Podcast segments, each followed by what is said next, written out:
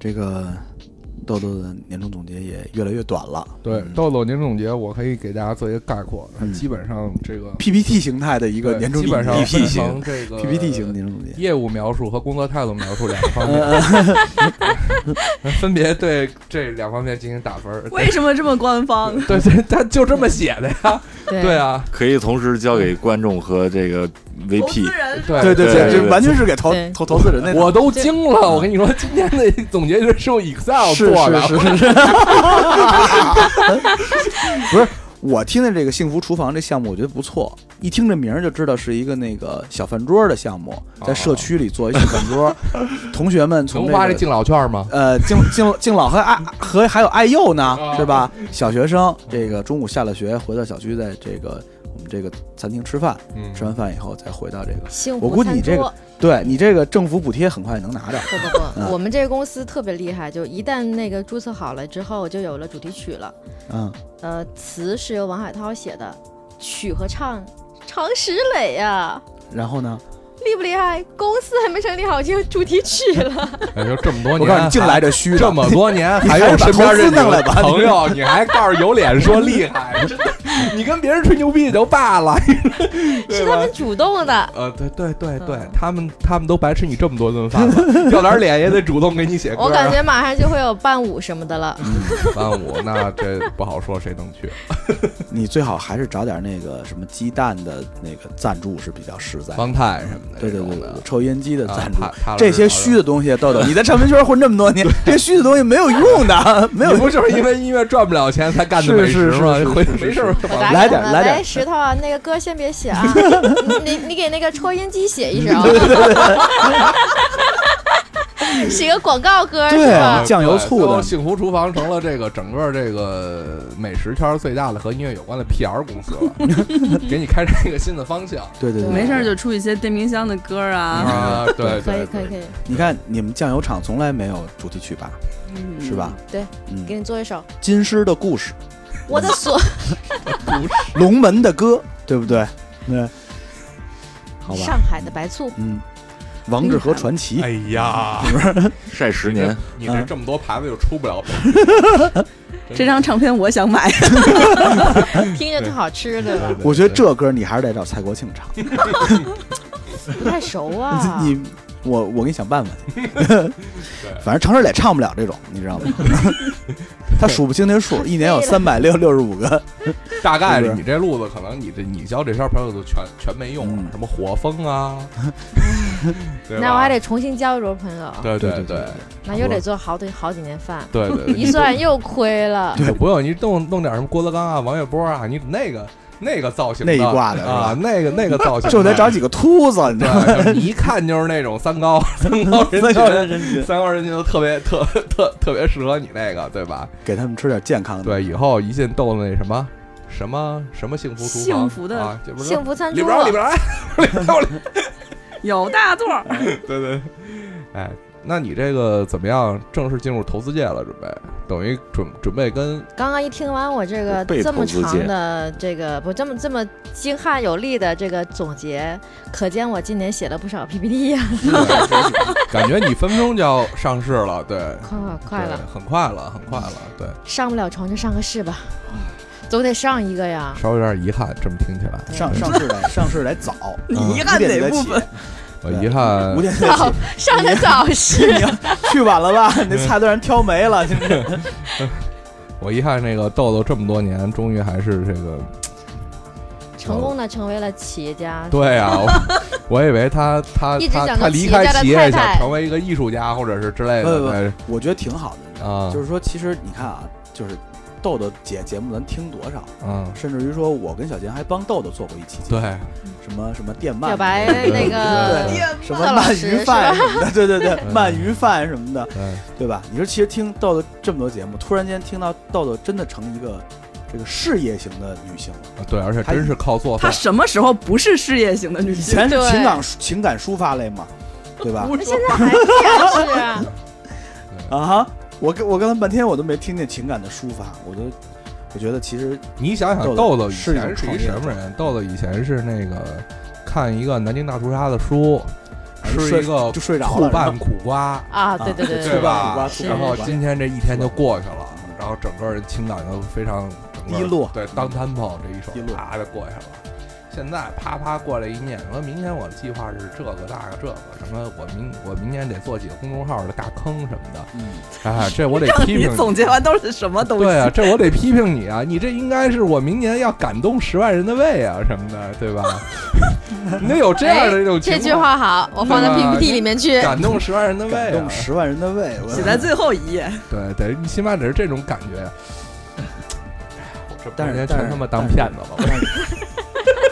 不管怎么样啊，我觉得其实对于对于这么多多年咱们看豆豆看下来，豆豆其实从我认识他第一天开始，他就喊着我要辞职。嗯，后来他确实辞职了，对，他也确找了两次找了下一份工作。后来又说陆爷，这回我真的辞职了，又找了下一份工作。这回看起来像真的，因为你你你你的年终总结都变了，你现在特别像一个创业型的。确实的现在就是一个创业型的，对啊，对你走到创业这步也挺不容易的。对，对特别坎坷，对，终于是放弃了找男朋友这件事儿，也算是，也不，是。也不是，嗯，也不是。那天投资人还跟我聊呢，他说那个，哎，不知道当不当说嗯那个啊，虽然那个创业挺好的，但是你这个终身大事也得好好想想。你跟他说，你别跟我瞎这，就不就是你给给我点钱吗？我不能把自己也搭进去吧？别又说这个，对，先说钱的事儿。我说我我的确好投好投资圈现在想没这么 干了，我跟你说。我说我确实需要找一个男朋友，嗯而且特别他一定得会做 PPT，他就愣了。我要后来我想了一下，我可以雇人呢，所以还是可以不找，那你可以雇男朋友啊，那个成本太高了。对，你说你说让他以后做 PPT，我来做 PPX 也行，皮皮虾，啊可以。好吧？然后嗯接下面就是强哥的年总了，是吧？嗯，强哥怎么样？强哥主要表达了对小贤的爱，哎呦，还真不是。对，这哎是一个，这是一档 不是吗？大型虐狗节目，现在要开始了。对对，啊对，我们这个节目是由宝路来赞助的。好，那就废话不多说了。嗯，我的年终年终总结是这样的：再见二零一六，虽然是一个呃两年没有录的年终总结了，但是呃还是再见二零一六啊。二零一六年很快就过去了，比我想象的还要快。生命就是在这样的一个加速度中，逐渐达到了一个极致的速度。在这样的时间流转之中，我们终究逐渐了解了成长、耕耘、收获和失去的意义。通过这些了解，去窥探生命展现只属于给自己的那一面样子。有人说生命是灿烂的，有人说生命是残酷的，也有人说生命是充满了惊喜，也有人说生命压迫惶惶，不可终日。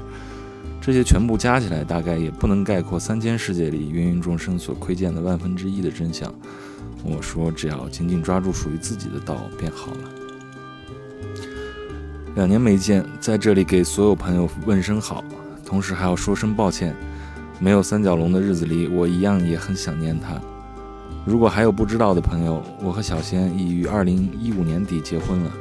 谢谢大家的关心和祝福，也感谢小贤的信任和陪伴，愿意把自己余生的幸福交付给我，让我成为了那一个幸运的男人。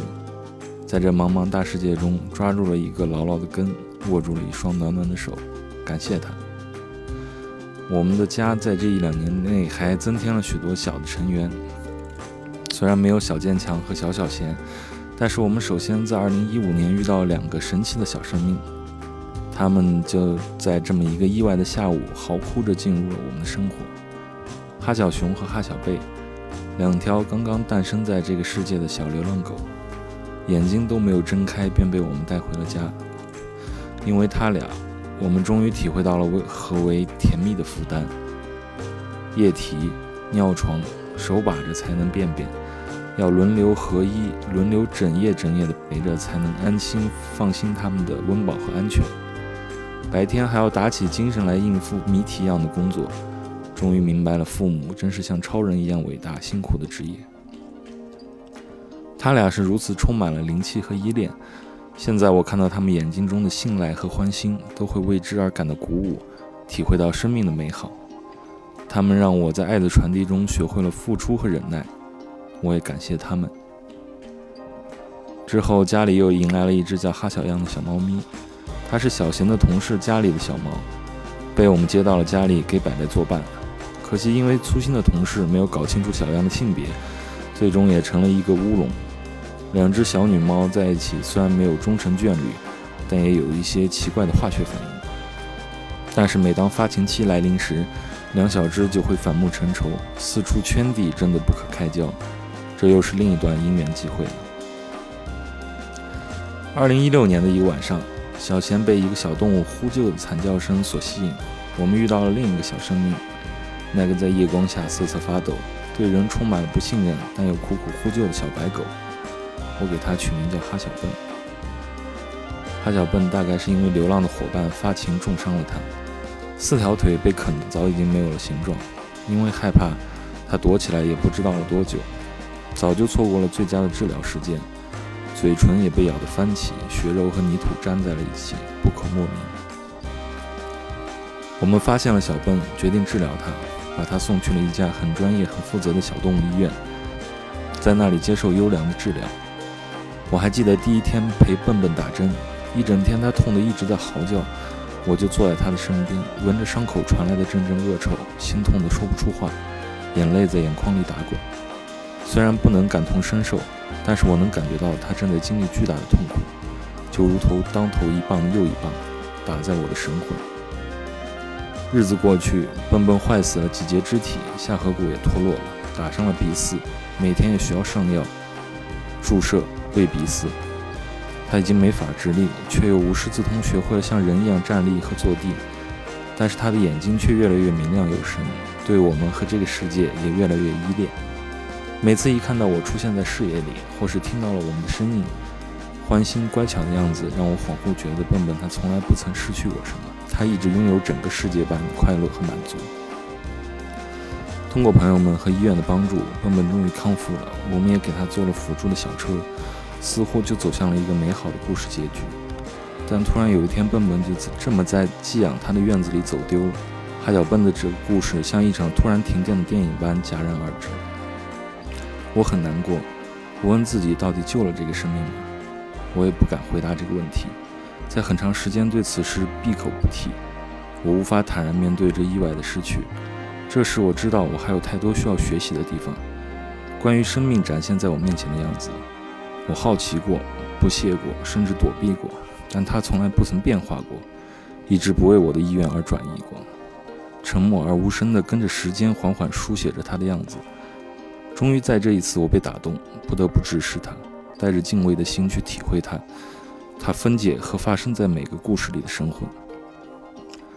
感谢这些降临在我生命中的小精灵们，感谢我的太太，感谢你们接纳了一个生疏的学生，你们都是我的老师，都是我的灯。再见了，二零一六，就像告别每一年一样，但是这次我知道我有所收获，我没有虚度。新的一年，我也会为了更大的爱而努力。我也会成为一盏灯。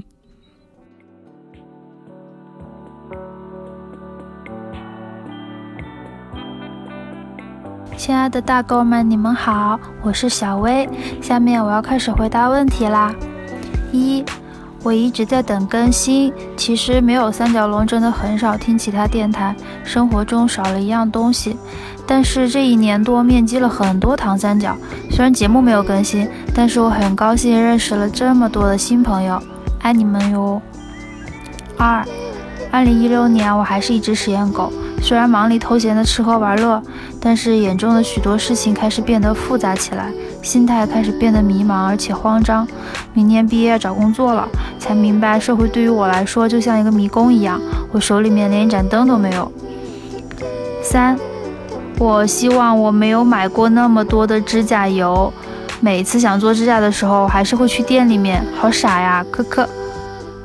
四，我觉得十年后的我可能会跟儿子一起听三角龙，然后跟他说，好好听节目吧，作业我都替你写完了，哈哈。虽然我并没有理由不开心，但是我确实不开心。七。二零一七年，我很可能会毕业。这一年对我来说是个节点。如果明年能顺利毕业的话，我希望能找到工作，并且结束异地恋吧。肖肖张，女，丧偶，目前苦逼的在柏林读书。三角龙停播的这一年，我过得不好。我二零一六年结束了一段谈婚论嫁的感情，然后呢，生了一场重病，然后最后决定背着书包来德国读书。如果有件事情可以改变，我希望是不是二零一六年，是二零一四年。我希望我在从俄罗斯回成都的飞机上从来没有遇见过那个人，这样我可以永远的不长大，永远的做我那个可爱的二 B。十年之后自己会是什么样子？老实说，我不知道。我大概从来没有如此绝望过。哪首歌我喜欢？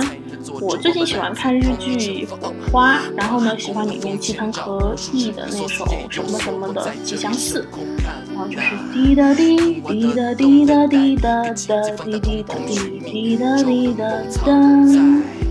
老实说，我不开心。二零一七年，我有很多的试要考，我要考语言试，这就是大概普通留学生的惨痛生活吧。然后我会背着背包去走一直想走的朝圣之路。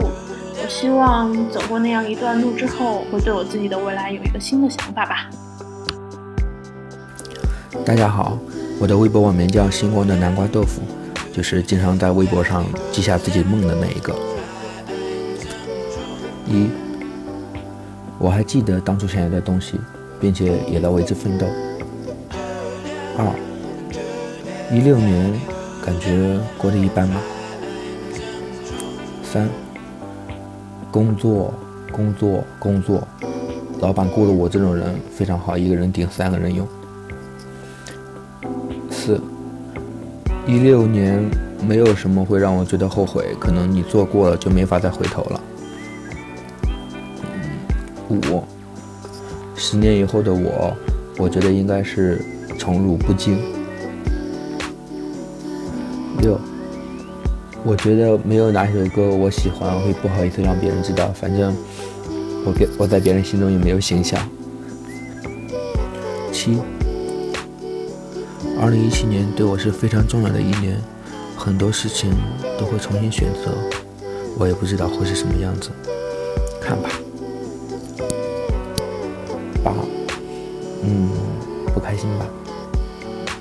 挺不开心的。确确实，就听完强哥，听听 Kino，觉觉我刚刚讲的那些，就是那么那么数字化的东西，的确是挺毫无情感的。还是得搞点 analog 是吧？是吧？但其实现在就是可能就之前因为工作的关系吧，我的确就是学会了就抓重点。但其实我有一天，我忘了是跟谁聊天，就是他也说看到我的改变，的确是。嗯，在二零一六年以前，我几乎没有对物质这这些东西有过任何的盼望，因为我觉得我其实靠上班就过得挺好的，租一个房子，然后能打车，对吧？那些盘子，对，能 能买菜，其实就够了。但在二零一六年，可能因为就是迎接了人生的第三个本命年，所以就是开始会有一些对家庭的一些责任感。比如说我对我的奶奶，比如说我对我的家里人，甚至是比如说我一个很好的朋友，他离婚了，他带着两个孩子，然后我像这一切对于我来讲，可能我不是在给他们讲更多鼓励的话或者心灵鸡汤，而是我确确实实的知道我需要为他们做一些正经的事儿。所谓正经的事儿，其实不外乎就是我变得更有能力，这个能力在现在这个社会其实就是。金钱上的能力，比如说我假设我能更有钱，那可能我会让我的奶奶和我妈能有更好的生活条件，然后我我同我那个好朋友的小孩可能拥有更好的教育的条件等等。也就是说，就是我突然间有了一个还挺重的使命感，促使我希望我成功。嗯，这样的话就是我身边的人，他们就能能够更好。对，包括我也经常对着我的猫说：“妈妈要赶紧成为一个企业家，这样就可以每天给你开罐罐头了。”其实啊，我我在今年的时候，我听了窦文涛一期节目，然后因为窦文涛他他可能是在这两年接的那种商演和，呃，就是出门去挣，就是出去走学吧，嗯对，可能次数比较多了。他在那个节目里就说呀，说他特别羡慕窦唯，然后呢，另外一个是说，就是说，你看，你看窦唯活得潇活得潇洒，我我每天还得粉墨登场。然后另外一个就是说，但是我是觉得有一出了一个问题是，这人啊，四十多岁奔五十的时候啊，就觉得自己时间不多了。但说实话，我今天听着这个几位朋友的这个感言之后，我就觉得大家怎么都有这都有点这意思呢？对，就觉得觉得大家都挺挺着急的。说明我们这些这一些年的这个节奏啊，还是挺快的。太快了，这节奏快呢，也慢不下来了，对吧？对这个认命在这件事儿上，嗯，节奏快，反正习惯了之后，其实也就成习惯了嘛。你要非说，嗯，我们这些年因为三三角龙电台的停播，还是让自己的节奏在某种程度上没有到达一个特，就至少对于我们几个来讲，没到达一个特别紧绷的一个崩溃的边对缘。对对对对，这我听完建强这个想法以后，我还是觉得你们，要不你们还是养个孩子吧，对吧？我觉得这生个猴子，嗯，生个猴子，生个猴子，我们俩是背对背写的感言，啊，呃，互相要求对方不能看。还得靠着写是吧？所以你是第一还得靠着这还是个大型虐狗节呃，目是嘛？这个本节目由宝路公司进行赞助，对，对对对呃，其实，在我们过去的这两年里头，这些小动物可能在我们两个人的生活中都是占据核心地位的。就是如果让我写我的总结的话，我的记忆里是不可能忽略他们的。但是我知道强哥一定会写这段，所以我就跳过了这默契。默契嗯聊聊一些关于其实，在今天来录音之前，我们本来的决定是他在家里呃照顾这些小朋友，啊然后我自己独自来。但是在呃我们已经到下午很天已经黑了的时候，我突然在想，其实，在过去一整年里，强哥的角色都是他是那个默默牺牲的人，他牺牲了自己各种各样的时间，包括比如说哈小笨的这件事情。可能对我来说，救他是我的本能，但是在后面付出那么长的时间，三四个月的时间去照顾他，每天带他去医院换药，嗯这个是我不可能做到的一件事儿。就是说，对我来说，我的行动力只能仅限于救他。就是情感是你抒发的，活儿是他干的，对对对，所以我突然意识到，其实他一直都在扮演这个牺牲者，就是默默的在付出他所有的时间、他的精力为这个家照顾，然后他也从来不说。嗯 所以当时我我做出一个 决定，我们一定要一起来，一定要一起来。这时候主要是哈晓松站出来了，说你们走吧，爸妈，然后这个我能我能照顾好弟弟妹妹。我能撑。得住对，我我能撑住住。了弟弟对对对弟弟妹，然后 哇哇哇哇，然后然后那个小黑说行，那就这样吧，哈小松今天交给你了，嗯，对长大。嗯，我跟你说真的，我我前两天去了小田家一趟，哈小松确实是是一条不老狗错的狗。对我曾经见到了这就是这个这个这个哈小柏呀，啊它是只猫啊，啊对，它有这个杠爪子的习惯，对你知道吧？上沙发就挠，啪坐到沙发上一挠。嗯哈小松就坐在沙发上，看它挠爪子那一刹那的时候，把猫推了下去。这还太懂事儿了，我一看，真的特别神奇，真的特别神奇，就是杠爪子不让人杠了。对对对，这说明这个整个这个我应该养条狗啊，阿松 阿松已经负起了整个家庭的责任，是是是是，对对非常好，非常好。对，我们给松哥点个赞，我觉得其实下个月松哥就可以找一个创业型的公公司面试。啊，对，我觉得薪水也不要太多，一万五差差不多。我觉得其实他这个他他做人力资源可能还挺合适的。嗯，豆豆，你缺人力资源的人吗？我养不起，那看门的你总要吧？我自己看。给五百就送。哎，好吧，那那那这接下来又轮到谁了？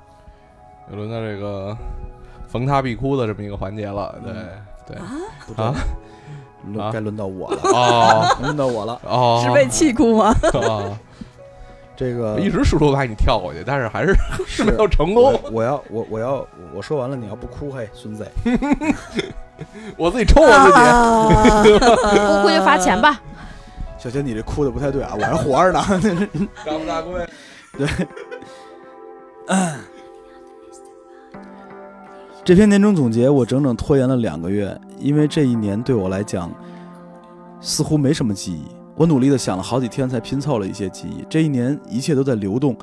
我闭上眼睛，我就是在高铁上的场景，一切都以三百迈的时速向我背道离去。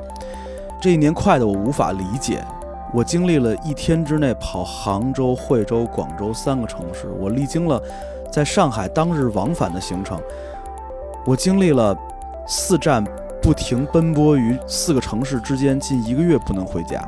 我多次站在酒店的电梯里，拿着房卡，怎么也想不起来我今天所住的房间号。我多次夜里醒来，想了半天也想不起自己在哪个城市。这年陌生的东西太多了，新的唱片公司，我新开始玩起的装置艺术，新认识的朋友，新和我打招呼的粉丝，我新买的模块合成器，我在成都 CTFM 做的新节目，还有我在新乐府做的新昆曲。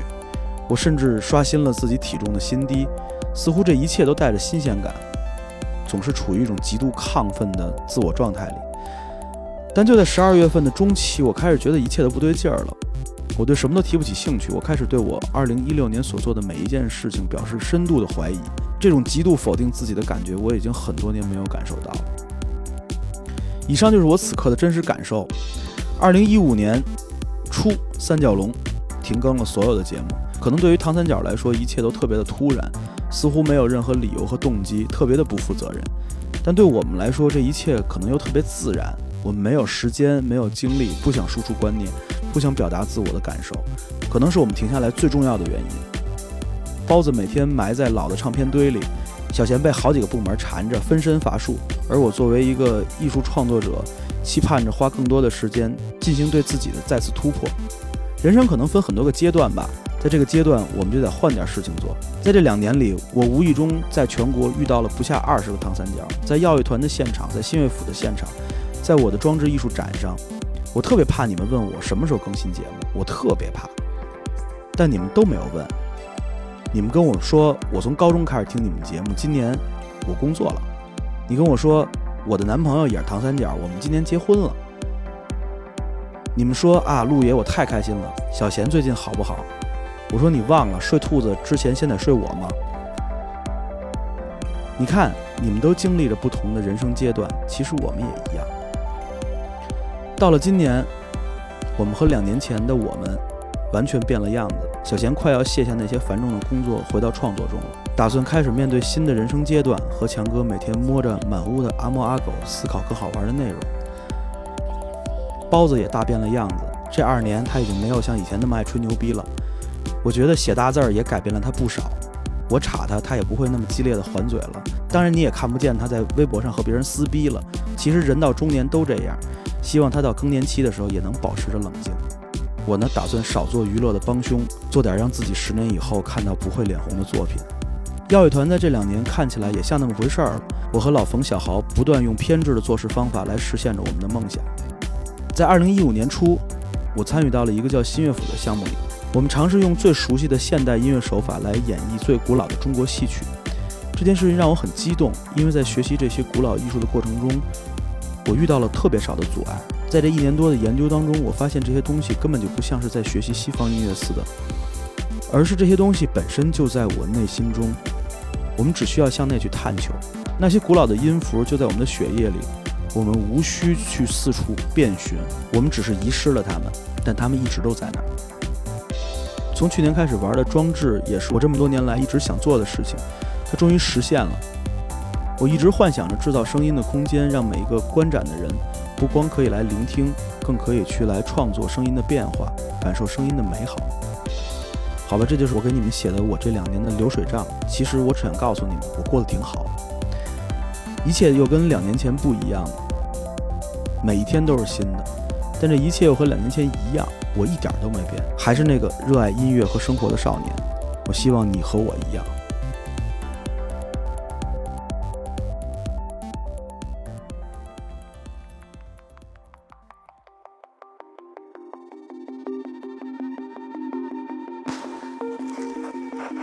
嗨，大家好，我是三角龙电台忠实的粉丝，我是醉成沙，好久不见，各位。下面回答以下一些问题。第一题：在三角龙停播这一年，我其实过得还好，可是我真的好想念你们啊。第二题，二零一六年，我跳槽转行，呃，做一些自己曾经不是那么喜欢的行业，然后放弃了一些自己执着的东西。但是我觉得我其实还是在走一条大的迂回路线，朝着自己曾经执着的东西迂回着走过去吧。第三题。二零一六年，如果有什么事情可以重新来过的话，我希望就是我做的二零一六年我做的任何事情，我都不会后悔。啊，因为我从来不后悔自己做过的任何一件事情。第四题，十年之后，啊，我现在已经有一些含饴弄孙的那种。祈求了吧？我觉得十年之后，呃，我如果有幸能有一个女儿，然后我会做一个好父亲，看着她快乐的长大。第五题，啊，我喜欢的东西都会特别坦然的面对，没有一个可以，就是说让大家不好意思知道的，啊。唱两首，唱一两句。这个时候，我觉得突然想起了一个旋律，就是那是你说的，我们天作之合，然后怎么了？被时光冲淡了，面带微笑的乘不从的列车。OK，就到这里吧。第六题，实话告诉你们，我是否开心？最近这段时间，我有幸，有幸，很开心。具体的没有成功的话，不会先告诉你们。第七题，二零一七年你会做什么？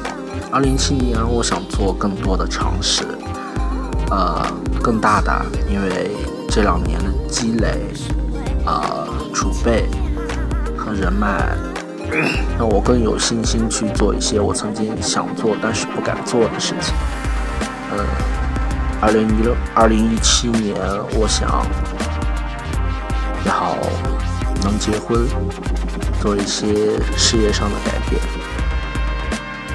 OK，祝贺大祝福大家吧。嗯。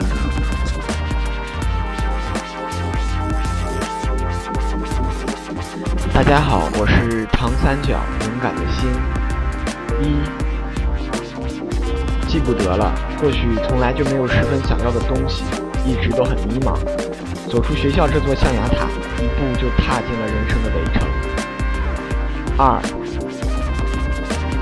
没有很糟糕，也没有很好，变化不是太大，但是在三十岁的年龄上，原地踏步就如逆水行舟。很多苦闷的时候，就会在听听三角龙以前的节目，希望能从中得到让自己释怀的东西，但其实谁都帮不了谁。三，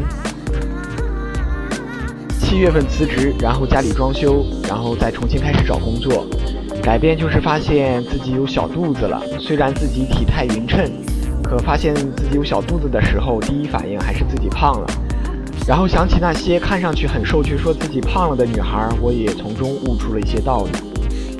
四，这个问题我想了一段时间，但我这个人很少做后悔的事，所以如果真的挑一件，那么就请装修师傅把我家的洗手间再重新设计一下吧。五，完全没有概念，这也符合我迷茫的现状。只是希望吧，希望十年后自己有一个恩爱的妻子，有自己依然健康的父母，有自己可爱的孩子和自己喜欢做的事。六，小小时代群星。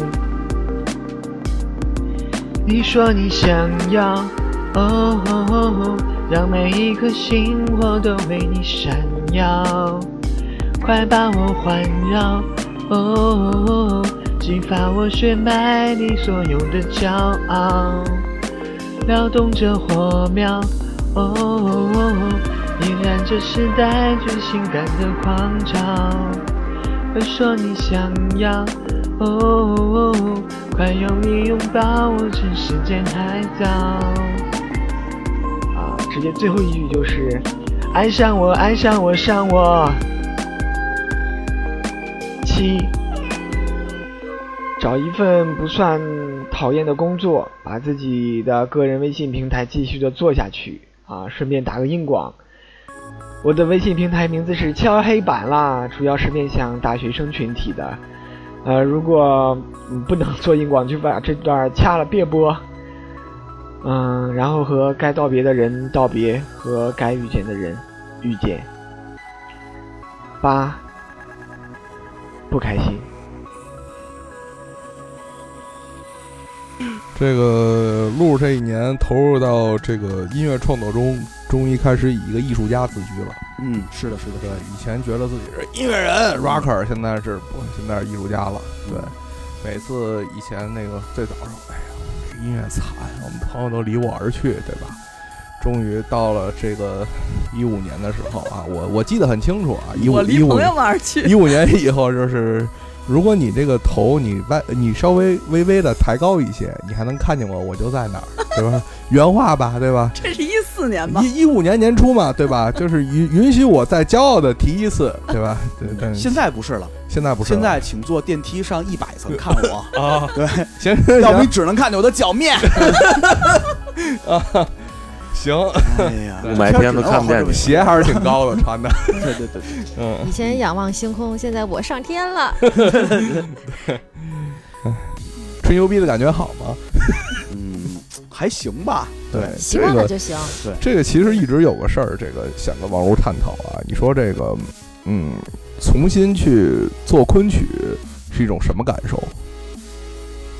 这是什么地方？我怎么对闻到一股知乎的味道？哎，不不，这不是知乎啊，这不是知乎，这是艺术人生。嗯，艺术人生的。其实重新做艺术人生应该问你，你小学数学不好，你爸妈打你吗？所以你是真的懂昆曲是吗？我之前不懂，现在懂点儿。哦嗯，对，确实是。我我曾经有遇到过一个就是约会，对方已经观察了我很久了，嗯然后约我说去长安大戏院看嗯昆曲，嗯，然后我这么回的，我说是这样啊，我说我做流行音乐，昆曲我的确听不太懂别怕，有字幕。啊，我说但是听说您是一个艺术总监对吧？他说是，我说那你会做 PPT 吗？然后真事儿啊，他说嗯会，我会做 PPX 还 行吧。我是这样，我新部门人还没招齐，但是我这个 PPT 特别着急。我说嗯我做饭特别好吃，你来我们家，我给你炖饭，咱们一块把 PPT 做了。结果他真来了，做到了夜里三点。哟，做到哟了。后来做你了吗？后来不是，还没有做完。第二天睡醒，我杀去他家把 PPT 做完，做我再回家。哦对，，后来我们成了普通朋友，现在不怎么联系了。要哦要是我被你这么召唤来，我绝对跟你就断交拉黑。我我第二天我都不会给你开门儿。看来 PPT 做的不太好啊，看来是是吧？不，他做的特别好。后来我还找他来着，他说我其实做 PPT 挺贵的。那你跟他说你请他看昆曲呗，这事儿可能就过去了。是吧？我后来我请他看电影来着，看那个什么《一次别离》艺术片儿，还是吧？情不投意不合。还是糟践两张票，你知道吗？主要是还糟践两张票然后他拿着电影票等我，七点半的电影，我九点半开完会出来了，给你打电话，你在哪儿呢？他说我在回家路上。我说不好意思，我们开会不不让带电话。你这找不着男朋友，我觉得也不是什么特别奇妙的。对你可能在这么下去连朋友都没有。但为什么说这个昆曲这事儿呢？我跟你说，因为吧，这个事儿，我就我今年特别感谢陆爷，真的，我这发自内心的感谢陆爷。你们都知道我参加这研究生考试了，对吧？研究生考试里吧，他考上了没有啊？呃考上没考上现在不知道嘛。往年这个美术类的研研究生考试啊，都会考一些这个名词解释，嗯比如说给你考考让你解释一个文艺复兴，嗯让你弄一拳什么的。嗯，他今年出了二十个名词解释，嗯，前三个是德彪西二泉映月，还一个还一什么还一聂耳啊。我当时我就冒了，我说：“哎，这什么情况啊？”然后我就看看周边的人，看着那卷子，眉头啊，那皱的呀，那叫一个难受。写到后边，突然发现一个叫杜丽娘的，熟渣是吧？对，当时我就说：“哎呦，我操，这多亏了陆爷，认识认识认识这。”所以说，我就想问问这个陆爷，这个在昆曲这段时间自己有什么感悟？其实是这样啊，我我说点正经的啊，嗯，我真的是发现，我开始研究昆曲之后，有一个最重要的地方是，这些东西我去学它的时候，并没有你想象的那么复杂，它特别的简单，因为大的逻辑和体系其实就在我们自己心里，我们自己都知道，而这些故事当出现的时候，我们觉得我们真的是太不注意这些内容了，因为，呃。我今天看了两个比较重要的东西，是我仔细的研读了，呃，这个《牡丹亭》的剧本，这是我今年看的遍数最多的一本书。然后另外一件，另外看的比较多的就是中国的《聊斋》。我我我我明年想自己尝试写一部新的昆曲，写《聊斋》这这个题材，但是我现在还有点没找到这个路子，可能我明年开始写这东西，可能要写几年。嗯，然后我真的发现。什么哈利波特呀！我我回头给你们讲一段《聊斋》，你们非疯了不可。那个故事真的，我们我们我们为什么老是探着脖子往外看？我们不能低下头看看自己吗？我我是这一年我发现的这么一件事儿，而且作为一个创作者来说，我们每天去来做一些我们觉得高深莫测，或者是说一个特别。远离自己的一个内容，觉得这样很酷，但其实我觉得，嗯，我们永远去来学这些打开门的东西，或者是说我们了永远去尝试做一个，比如像 hip hop、像 R&B，我们去尝试做这样的东西，我们一辈子都是没有戏的。是的，因为那本来就不是你的文化。是的，嗯，呃，但翻回来的时候，我们去用我们从小去学的那些西方的理论体系，我们来再看自己的。本民族的音乐的时候，但这块的领地就已经非常非常大了。对，这这这一年，我和我和我身边所有的音乐人一直在讨论这个问题。嗯，那我们到底应该阐述是一个什么样的内容，我们才能站住脚，在整个的一个大的一个视野里，我们能站住脚，我们能把这个东西掏出来。比如说，我会开一个玩笑，跟我的古筝的合作者那个女孩叫于淼。去来合作，我说我每天晚上都要翻翻墙去 YouTube 出去看看最最新的合成器技术和最新的音乐技巧。我说我们于淼不需要，嗯，我们于淼只要打开这个几百年前的谱子，翻开了揉两段，它就是全世界最好的。所以这件事情我觉得特别值得我们思考啊。但是中国古文化这这一段就不不这东西我不想叫古文化，叫传统艺术这一块儿。其实，在近二百年内是没有任何发展的。可是，国外的那些文化是一步一步一直在向前更新的。我觉得这个是我是值得我们这些创作人在这个岁数的人去思考这件事儿，并且着手开始做了。我们开始做这件事儿，可能到我们五十岁的时候，能终于发现了一些小东西。对，这就是我这一一两年在干的事儿。我觉得你能有这种感悟，我还是挺，我还是挺挺惊讶的，并且我也觉得。挺高兴的，嗯，因为咱俩感觉一模一样，对，因为这一趴还真是艺术人生，对对对，呃，具体艺术家都差不多，对，具体我的感受呢，我一会儿会同样会在我的总结里面念，然后但是现在不是时候，对，呃，现在这个我们进入了这个每年的这个标类环节，是是是，对对对，这个大飙车环，大飙车大飙车环节，嗯，小贤还是好几年没有弄哭群众了，刚才强哥已经做到了，我就可以省了。难道你想让观众们再次失望吗？对。啊，大家这一年的压力无处释放，你知道吗？就盼听点你这个，对，憋两年了，我纸巾都准备好了。我在这个云南的高速公路上，把这个开车嘛，我这这头两天发疯，五天开了三千多公里，嗯，每天在路上，那在路上听什么呀？把三号龙北京出租车司机也这么，所有的那个 跨年节目全都听了一遍，嗯，然后去那上一次跨年节目，兔子什么兔子？小小贤写这段时间，嗯，听了两遍，嗯，发现。这孙子还是应该写小说去。因为时间时间才会给你答案嘛。嗯，哎，你这是写歌词，是这个一样，你这这这个就差差差一些了，是吧？对。嗯，好，我们听听今今天今天这个小贤准备聊些什么。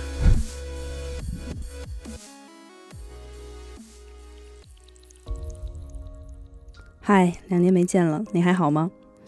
以往每年圣诞节这天，我们都会聚在一起录音，给你做跨年节目。开香槟都是现场收音，包大师会把杯子和酒都带齐，陆爷把这个过程录下来。倒酒是真的，干杯是真的，互插是真的，开心也是真的。我们聊上一段，再推出一个人来公布他今年的年度感言。没有感言怎么告别这一年？我说以往每年，其实这个以往也已经隔得很远了。二零一五年没跟你们再见，二零一六年的再见又跳票到了二零一七年春节前。如果不是二零一六年的圣诞，我突然想到了以前录跨年节目的标准格式，恐怕我不会有这么强的失落感。嗨，两年没见了，你还好吗？这两年我们不做节目，你不听节目，我们没闲着，你也没闲着。不说时间都花在哪儿了吧，单说你原来赠予我们的感情，已经被悉数收回，花在了冯建宇和 S N H 四十八身上。当然，我并不是说我们一直做节目就能抢占他们在你们心中的位置，毕竟颜值在那儿摆着呢。我们就一个颜值担当，罗老师。但是你看看剩下的，包括我在内的哥几个，平均分都拉到马里亚纳海沟去了吧？但你爱我们，从来也不是因为颜值。可这种不计颜值的感情，让我们之间到底算是哪种关系呢？而这种关系的人，在你现实生活里，大概多久见一次呢？嗨，两年没见了，你还好吗？写感言的时间里，我一直在反复推翻自己。我撕掉的感言肯定还不够绕地球一圈儿，但差不多能绕我自己一圈了。我想你肯定也有一肚子话对我说，但是此刻如果突然见面，是不是我们最终还是会选择相视一笑，张开双臂，用拥抱来消灭话痨？你当然也会问我这两年你过得好吗？我肯定会脱口而出说不好。我想对这个世界发出的抱怨肯定够绕地球好几圈了，但这些抱怨你一定也有，所以它显然不应该出现在这里。然而每次当我发出不好这样的结论的时候，我总是会问自己：真的吗？唉唉，两年没见了，我决定不再撕纸了。这一次写成什么样，我都一五一十的念给你听。二零一五年和二零一六年都这样无情的过去了，我人生的百分之五十也这样无情的过去了。当我坐在这里想说点什么的时候，我想叫自己幸存者，或者我们都应该叫自己幸存者。我们在时间里幸存。没有让他把我们埋葬在他身体的某个皱褶里。我们在生活里幸存，没有被自己的坏情绪或者坏账单推上绝路。我们在工作中幸存，没有成为那个靠作恶来赢取短期胜利或者利益的人。我们在精神上幸存，没有浑浑噩噩的不再面对内心。我们还坐在这里分享着我们的一年，分享最诚恳、最直白的心事。我们也在感情中幸存。仍然愿意被生活压倒的时候，单膝跪地，为身边人和西夏子扛起那么一小片天，并宽容的许愿：假如它没有雾霾，就更好了。二零一六年夏天，我重新坐在我的心理咨询师面前，他让我描绘眼前的两幅愿景。一个我说，我看到一条在摩天大楼之间穿梭的高速路。我驾驶着类似宇宙飞船的东西，高速行驶在这里。路的两边全是充满科技感的高楼大厦，而路的尽头有一座玻璃闪着冷艳光泽的摩天大厦，直插云霄。我又紧张又骄傲，我要小心我的速度，控制我的车子，同时我又觉得这样的驾驭者不是人人都能当得了的。我不知道那栋楼里有什么，我只知道人人都想去那里，站在楼顶向下望。另一个我说，我一个人穿过森林和溪流，不断向前，从不停歇。当我这样一直走到底的时候，我忽然发现，不知道什么时候，我已经来到了宇宙里，星空就是我的大地。我孤身一人，但我知道我还要继续走下去。我的咨询师说：“那么，把这两幅画面合起来，你会得到什么呢？我放松了一下身体，靠在沙发里，默默地想了一会儿，笑了起来，然后慢慢地说：“我和强哥，还有我的亲朋好友们，带着我们的猫猫狗狗，带着行李一起出发，走在一条宽阔的路上。我们边走边聊，有时还会唱起歌来。我们经过市镇乡村，经过山谷溪流。”没有桥，我们就修桥；没有路，我们就绕路。有时需要在一个地方住上一阵子，有时又连着要赶很多天路。路上会遇到新的朋友，也有一些朋友走着走着决定在一个地方长期住下来，跟我们挥手告别了。我们有时也会争吵，但大家总能找到方法重新达成共识。我们经常会帮助遇到的人和动物。我们要去的地方是个充满光亮的地方，也许不是每个人都会去到那里，但我们就这样充满期待的一程一程走下去。我坐在那里，想着这幅画面，长长舒了口气。几年前，我经常跟你们谈起掌控力，现在我觉得掌控力是个伪命题。生而为人，您掌控的东西实在太有限了，大到宇宙星辰，中到货币汇率，小到皮肤毛发，哪一个我们掌控得了呢？我们控制不了日升月落，股票涨跌，头发掉落。我们能做的，只是养成自己的心力。当一切都在无常变化的时候，保持一颗安住的心，然后找到心里能让你长舒一口气的那幅画面，靠着你的心力完成它。那些让你紧张不安的画面，或许是每个人都告诉你应该去努力争取的；那些让你孤独寂寞的画面，可能是你独自一人很难坚持完成的；那些让你接受生命中各种起伏与得失、不完整和不和谐的画面，是你真正认同的，也是能让你和他人都获得快乐与成长的。有趣的是，“心力”这个词在职场忽然开始流行了。被视为互联网军规制定者的某讯提及他们的高级管理者养成，最后提到的就是“心力”二字。而从出世间法的角度，想承担起让众生脱离苦因苦果的重任，佛说也要靠心力。二零一六年，我是一个丧失了心力的人，我甚至开始反思，也许我一直以来最大的问题，始终都是心力不足。但倘若我从来都是心力不足的，你们是怎么认识我的？以及强哥是怎么认同我的？而如果我曾经是有一些心力的人，我是走到哪里的时候扔了它，走到自己丢盔弃甲了呢？所以，重复以前我在年终感言里说过的一句话吧：无常和轮回最大的好处，就是最好的会过去，最坏的也会过去。既然都过去了，就重新来过吧。希望下一次录感言的时候。能让你听听我的2017年过得有多如我所愿。哦，对了，忘了说，2016年我结婚一周年了。作为婚姻的幸存者，我想感叹：作为三只狗和两只猫的父亲，强哥，你真的比我这个当妈的付出的多太多了。以及，我不知道你是怎么忍受我的，连我都讨厌我自己。再集，二零一七年，让我们互相学习（括号主要是我学习你，互相帮助，主要是你帮助我，共同进步）。步子不要太大，你腿太长了。嗯，好的，就写到这里吧。